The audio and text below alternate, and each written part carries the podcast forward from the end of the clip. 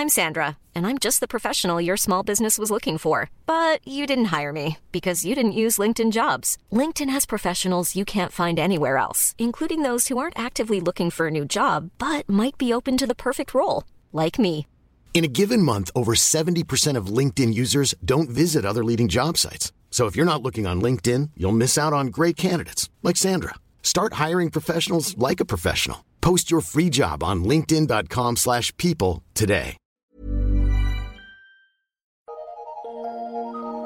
Eu sou Mário Persona e essas são as respostas que eu dei aos que me perguntaram sobre a Bíblia. Você escreveu dizendo que tomou uma decisão e saiu do sistema religioso de uma vez por todas. Mas como em sua cidade não há irmãos congregados somente em nome do Senhor, você segue em casa apenas com a leitura da Bíblia e assistindo o Evangelho em três minutos. As suas palavras foram essas, aspas. Estou me sentindo bem, sinto como se um caminhão tivesse saído de cima de mim. O que fazer agora? Fecha aspas. Bem, eu acredito que a melhor resposta à sua pergunta esteja em Juízes, capítulo 6, versículo 14. Então o Senhor olhou para ele e disse: Vai nesta tua força. Em todo o mundo, muitas das assembleias de irmãos congregados somente ao nome do Senhor começaram com a decisão de uma pessoa de honrar o Senhor e buscar estar onde ele colocou o seu nome, e mais nome nenhum. E isso inclui países onde até o simples ato de congregar como cristão é motivo de perseguição e de prisão, como os irmãos no Butão.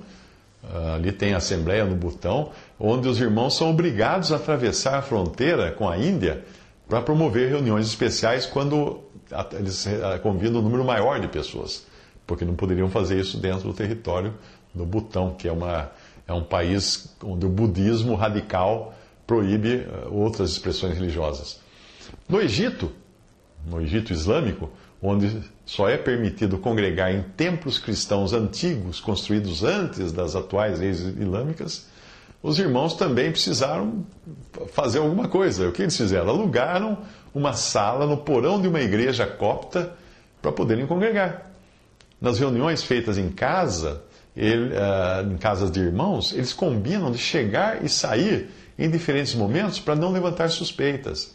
E quando eles fazem reuniões especiais, conferências, uh, com um número maior de pessoas, eles alugam uma sala num hotel que fica na margem oposta do Mar Vermelho, porque ali existe uma espécie de zona franca para turistas estrangeiros e ali são permitidas certas atividades que são proibidas em outros lugares do país. Mas mesmo num país com liberdade de congregar, um passo assim de se separar de todo o sistema religioso denominacional exige fé. Exige fé. Você deve estar sentindo isso na, na pele. Mas eu quero que fique animado, porque eu já vi o Senhor honrar esse tipo de fé muitas vezes. E onde tudo começa com apenas um irmão ou irmã que confiou e se colocou na dependência do Senhor, com o tempo ele acrescenta outros. O Senhor acrescenta outros. Então, não se preocupe em querer ganhar membros para alguma reunião. Não. Ocupe-se em conhecer a verdade, pregar Cristo às pessoas. É o Senhor quem reúne, não você. E nem, um, nem algum outro irmão. Enquanto isso, acrescentava-lhes o Senhor dia a dia os que iam sendo salvos, diz Atos 2,47. Veja que passagem linda esta, onde aparecem os dons de evangelista, pastor e doutor, ou mestre, sendo utilizados pelo Espírito Santo para formar a primeira assembleia congregada ao nome de Jesus em Antioquia. Repare que a perseguição que tinha sido permitida pelo Senhor para que os primeiros discípulos cristãos saíssem de Jerusalém, abandonassem a cidade, foi um instrumento justamente para fazer o evangelho ser levado a outras terras e principalmente ao mundo gentil. O Senhor Jesus tinha dito ir e pregar o evangelho por todo mundo, eles não tinham saído de Jerusalém. Então ele faz um jeito que vai falar, agora vocês vão sair de Jerusalém. E fez. Os primeiros cristãos estavam tão apegados ao judaísmo que nos primeiros dias do livro de Atos eles eram encontrados reunidos no templo de Jerusalém. Você encontra em Atos 2,46, perseverando unânimes todos os dias no templo. Alguns anos mais tarde, Deus permitiria que fosse destruído esse templo, para deixar claro que nesta nova ordem de coisas não era ali o lugar de adoração. O lugar, de hora em diante, seria um nome, o nome, e não uma casa de pedras. Então, os que foram dispersos, agora vamos à passagem de Atos, os que foram dispersos por causa da tribulação que sobreveio a Estevão, se espalharam até a Fenícia, Chipre, Antioquia, não anunciando a ninguém a palavra, senão somente aos judeus. Alguns deles, porém, que eram de Chipre e de Cirene e que foram até Antioquia, falavam também aos gregos, anunciando-lhes o evangelho do Senhor Jesus. A mão do Senhor estava com eles, e muitos, crendo, se converteram ao Senhor. A notícia a respeito deles chegou aos ouvidos da igreja, que estava em Jerusalém, e enviaram Barnabé até Antioquia. Tendo ele chegado e vendo a graça de Deus, alegrou-se e exortava a todos os que, a que com firmeza de coração permanecessem no Senhor, porque era homem bom, cheio do Espírito Santo e de fé. E muita gente se uniu ao Senhor. E partiu Barnabé a Tarso à procura de Saulo. Tendo-o encontrado, levou-o para Antioquia. E por todo um ano se reuniram naquela igreja e ensinaram numerosa multidão. E Antioquia foram os primeiros, foram os discípulos pela primeira vez chamados cristãos. Atos 11, 19 e 26. Repare que não foram pela primeira vez chamados batistas, presbiterianos, assembleianos ou qualquer coisa que valha, chamados cristãos. É a única, única coisa de que são chamados os discípulos de Cristo uh, na Bíblia. Então prepare-se para suportar a incompreensão e até os ataques de irmãos e parentes que não entenderão a sua decisão. Não vão entender. Ela não faz sentido para quem viveu a vida inteira sendo membro da igreja A ou da igreja B. Mas faria sentido, faria todo sentido para Pedro, Paulo, Tiago e tantos outros que congregavam no primeiro século somente ao nome de Jesus, quando não existiam ainda as denominações religiosas e os seus sistemas eclesiásticos criados por homens. Para uma pessoa que me escreveu perguntando que tipo de fruto um cristão pode produzir se não estiver ligado a um sistema religioso denominacional? Eu respondi: o mesmo fruto que produziam Pedro, Paulo, Timóteo, Lídia, Priscila, Áquila, João, etc, etc, etc. Esses e tantos outros discípulos do primeiro século nunca teriam imaginado que no futuro a maioria dos crentes em Jesus, que, se, que consideram esse nome suficiente para salvá-los, iriam achar que o mesmo nome não seria suficiente para reuni-los e se deixariam então identificar por nomes como batista, presbiteriano, metodista, assembleiano, pentecostal qualquer coisa que valha. Alguns acharão que você enlouqueceu, que perdeu a razão e agora não diz coisa com coisa, porque o que você diz está na Bíblia, mas não na doutrina da igreja que eles frequentam. Numa época de extremo abandono da verdade, como era aquela descrita em 1 Samuel, Deus ainda podia encontrar aqueles que se mantinham fiéis a Ele, como Ana, que ofereceria seu filho Samuel ao Senhor. Sem entender a sua aflição e a sua fé, o próprio sacerdote Eli a repreendeu por sua atitude, pensando que ela estivesse embriagada. E sucedeu que, perseverando ela em orar perante o Senhor, Eli observou a sua boca, porquanto Ana no seu coração falava, só se moviam os seus lábios, porém não se ouvia a sua voz. Pelo que Eli a teve por embriagada, e disse-lhe Eli: Até quando estarás tu embriagada? Aparta de ti o teu vinho. 1 Samuel 1, de 12 a 14. Talvez os irmãos chamem você de desviado, embriagado, louco, herege e muitos outros adjetivos por ter abandonado algo que não existe na Bíblia e que Deus até mesmo condena, que são as diferentes seitas e facções criadas por homens. Mas o Senhor certamente sabe o que se passa no seu coração, assim, assim como sabia o que se passava no coração de Ana, e concedeu o que ela pedia. E sucedeu que, perseverando ela em orar perante o Senhor, ele observou sua boca, porquanto Ana no seu coração falava, só se moviam os seus lábios, porém não se ouvia a sua voz, pelo que Eli a teve por embriagada e disse-lhe: Eli, até quando estarás tu embriagada? Parte de o teu vinho.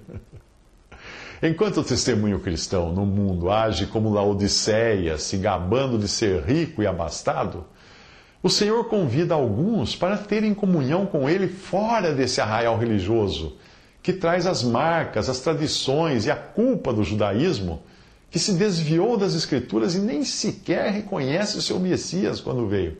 Não é nem sequer reconheceu o seu Messias quando veio. É disso que falam as passagens a seguir, presta atenção.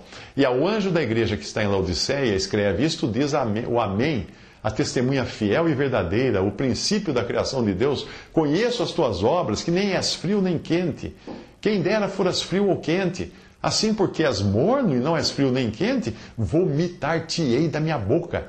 Como dizes, rico sou, estou enriquecido, de nada tenho falta, e não sabes que és um desgraçado e miserável e pobre, cego e nu. Aconselho-te que de mim compres ouro provado no fogo, para que te enriqueças, e roupas brancas, para que te vistas e não apareça a vergonha da tua nudez, e que unjas os teus olhos com colírio, para que vejas. Eu repreendo e castigo a todos quantos amo. Sê, pois, zeloso, arrepende-te. Eis que estou à porta e bato. Se alguém ouvir a minha voz e abrir a porta, entrarei em sua casa. E com ele cearei, e ele comigo. Ao que vencer, ao que vencer, lhe considerei que se assente comigo no meu trono, assim como eu venci e me assentei com meu Pai no seu trono. Quem tem ouvidos, ouça o que o Espírito diz às igrejas. Apocalipse 3, 14 a 22. Aos judeus que haviam se convertido a Cristo, mas ainda tinham saudade da velha ordem de coisas e dos cerimoniais e tradições do judaísmo, a religião de seus pais, a carta aos Hebreus deixa clara a mudança de posição pela qual eles passaram a se converterem. Muitas coisas podiam fazer sentido dentro do judaísmo, uma religião ordenada por Deus, mas não tinham mais qualquer valor na adoração cristã. Jesus avisou a mulher samaritana que isso aconteceria quando ele disse para ela: Mulher, creme que a hora vem em que nem neste monte, nem, monte, nem em Jerusalém adorareis o Pai. Vós adorais o que não sabeis, nós adoramos o que sabemos, porque a salvação vem dos judeus, mas a hora vem, agora é, em que, em que os verdadeiros adoradores adorarão o Pai em espírito e em verdade, porque o Pai procura a tais que assim o adorem. Deus é espírito, e importa que os que o adoram o adorem em espírito e em verdade. João 4, 21, 24.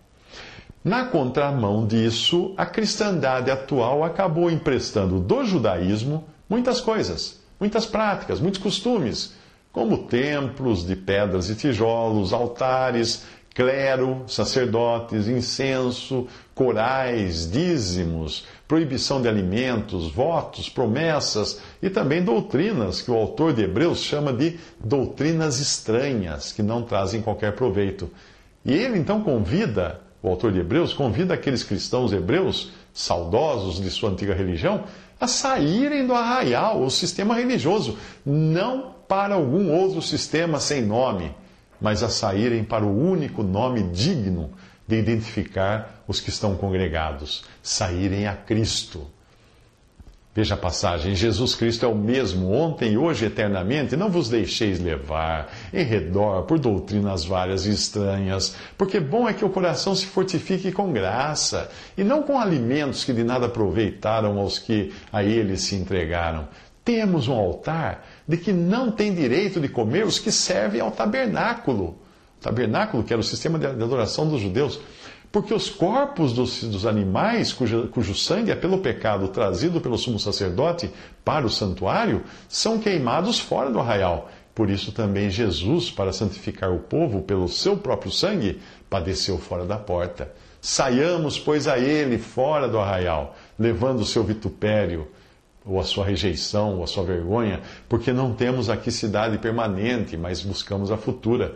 Portanto, ofereçamos sempre por ele, a Deus, sacrifício de louvor, isto é, o fruto dos lábios que confessam o seu nome. Visite respondi.com.br. Visite 3minutos.net.